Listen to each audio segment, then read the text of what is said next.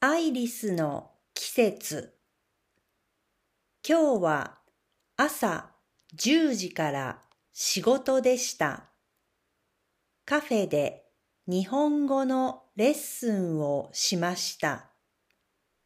レッスンの後で花屋に行きました。レッスンをしているときにカフェの常連さんが私たちにこんにちはと言いました。その人は花束を持っていました。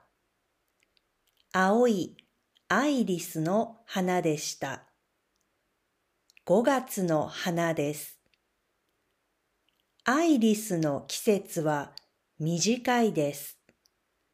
レッスンが終わってから急いで花屋に行きました。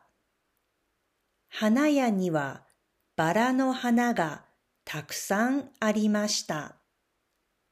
チューリップやカーネーションもありました。赤やピンクの花の中でアイリスが見えませんでした。でも真ん中にありました。よかったです。カフェの常連さんと同じ花束を買いました。